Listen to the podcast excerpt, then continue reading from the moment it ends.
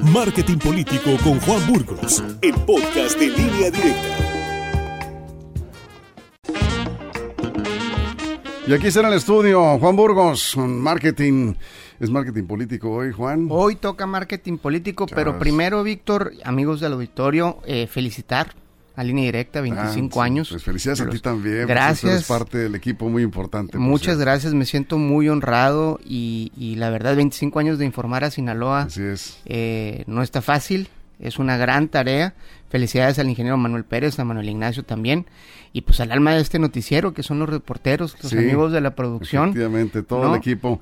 Y a quienes han pasado por línea directa durante esos 25 años, que son muchísimos más que, que ya no están, porque están en otros medios o están en otros proyectos o porque fallecieron, por lo que sea, finalmente un, pues un agradecimiento para todos ellos porque son, pues han formado parte de toda esta historia. Ha sido escuela, ha sido plataforma y sigue siendo un medio respetado y sobre todo con mucha credibilidad en el Estado muchas, muchas felicidades. Pues si tú lo dices, tú eres el hombre de las encuestas y de los números. Según esto, y sí cierto, lo que yo no lo digo, lo dice la gente a la que yo le, a lo que yo le, le, pregunto. Pero bueno, aterrizamos en el marketing político y este un segmento, Víctor, que viene muy a tiempo porque justo ahora el presidente López Obrador se está enfrentando a varias crisis eh, todas importantes y su respuesta está siendo prácticamente la misma desde que empezó quizás su carrera política, es negar lo que no le conviene, minimizar lo evidente e intentar cambiar la narrativa principalmente victimizándose, diciendo es que estoy haciendo cosas que hacen enojar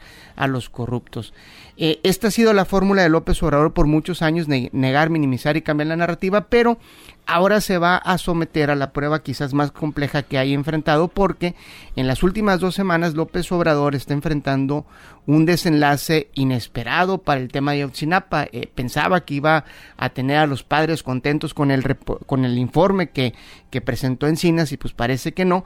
Un hackeo a la Sedena con 6 terabytes de información, nada más amigos del auditorio para que se pongan poner en contexto esto, este, el mar de información que son 6 terabytes son entre 1200 y 1500 películas de casi dos horas, para que imaginen la cantidad de información que es.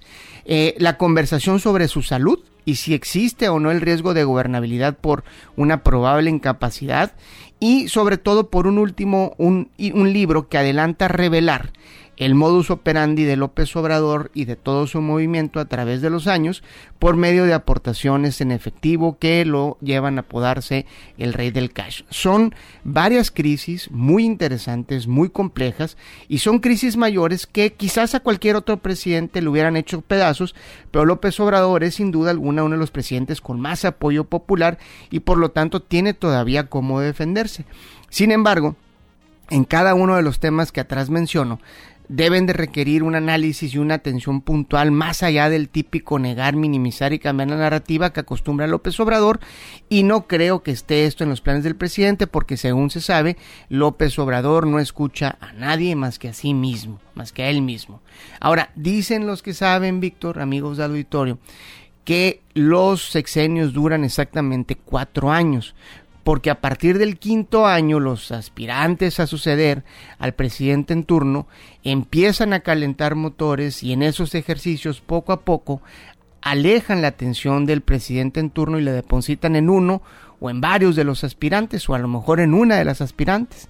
Si combinamos, Víctor, las crisis políticas y mediáticas que no son menores, repito, el hackeo a la Sedena, el tema de salud de López Obrador, eh, el tema de Ayotzinapa que no le está saliendo bien y lo combinamos con eh, este adelantadísimo proceso de sucesión, que por, de sucesión que por cierto López Obrador inició, nadie más lo inició, él mismo dijo, ella o ellos van a ser mis sucesores y los puso, hasta les puso un, un, un apodo ahí, las famosas corcholatas, ¿no?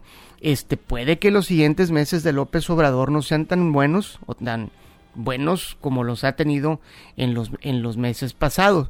Y ojo, eh, camino para acá estaba escuchando la mañanera y una reportera de, una compañera reportera, Nayeli Roldán de Animal Político, le estaba reclamando al presidente López Obrador el, el espionaje en uno de los reporteros de Animal Político, a lo cual López Obrador reacciona eh, con, con enojo, ¿no? Él niega todo cuando el medio Animal Político tiene todas las evidencias. Esto quiere decir, y ojo, Animal Político durante el 2017 y 2018 eh, fue prácticamente aliado de López Obrador, sobre todo en la lucha contra la corrupción, siendo ellos los que reventaron el caso de la estafa maestra a través de Mexicanos contra la Corrupción. Entonces, lo que está pasando quizás es un cambio de marea para el presidente López Obrador. La circunstancia que tiene actualmente quizás no se pueda sostener.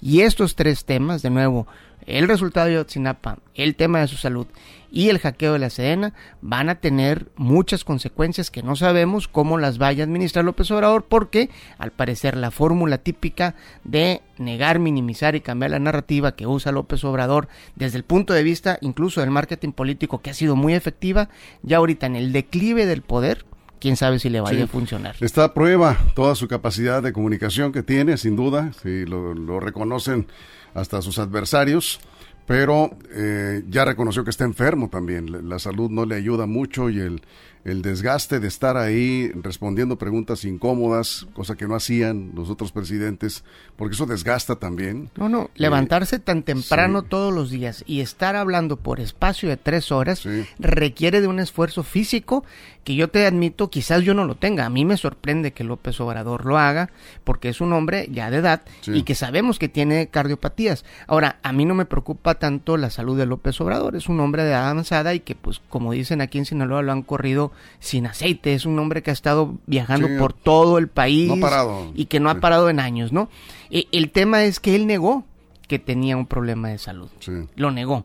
Y ahora está diciendo que no lo negó, pero hay evidencia suya, no, no, de la misma manera que dice que está al 100. Entonces, bueno, todo este tipo de, de, temas van a abonar a un ambiente negativo de López Obrador. Y de nuevo, bien lo dices, va a poner a prueba su capacidad de comunicar y de convencer y persuadir a todos aquellos que están no solamente apoyando a su gobierno actual, sino al candidato que produzca su partido para el 2024. el, respaldo popular es su mayor ventaja, ¿no? Eso lo tiene y ahí está y lo ha conservado. Vamos a ver, entra en una crisis, la peor crisis que ha enfrentado el gobierno López Obrador, la estamos viendo ahora. Habrá que estar muy atentos a las siguientes conferencias mañaneras. Va a estar muy interesante y vamos a ver si por alguna vez en, su vida se deja ayudar por aquellos que están cerca de él, que tiene gente inteligente a su, a su alrededor. Vamos a ver. ya lo veremos. Juan, muchas gracias. Muchas gracias, Víctor. Les dejo mis redes sociales, Juan Burgos en Twitter, eh, eh, facebook.com diagonal Juan Burgos en, en, Facebook y mi correo electrónico es juaneseburgos.gmail.com. Muy bien, ahí estamos. Gracias, Víctor. Felicidades, línea directa. Felicidades, chicos de la producción, a todos los reporteros. Un abrazo muy afectuoso. Gracias, Juan, como siempre. Y muchas gracias por todo tu respaldo y toda tu asesoría. ¿eh? Es un honor, Víctor. Tenemos a sin duda a un genio aquí del marketing. Y, este, es muy modesto y no lo reconoce, pues, pero aquí está con nosotros. Es un gran respaldo para Línea Directa durante tantos años ya. Muy bien, pues vamos a una pausa, ¿verdad? En este momento son las 8 con 21 eh, minutos. Marketing Político con Juan Burgos, el podcast de Línea Directa.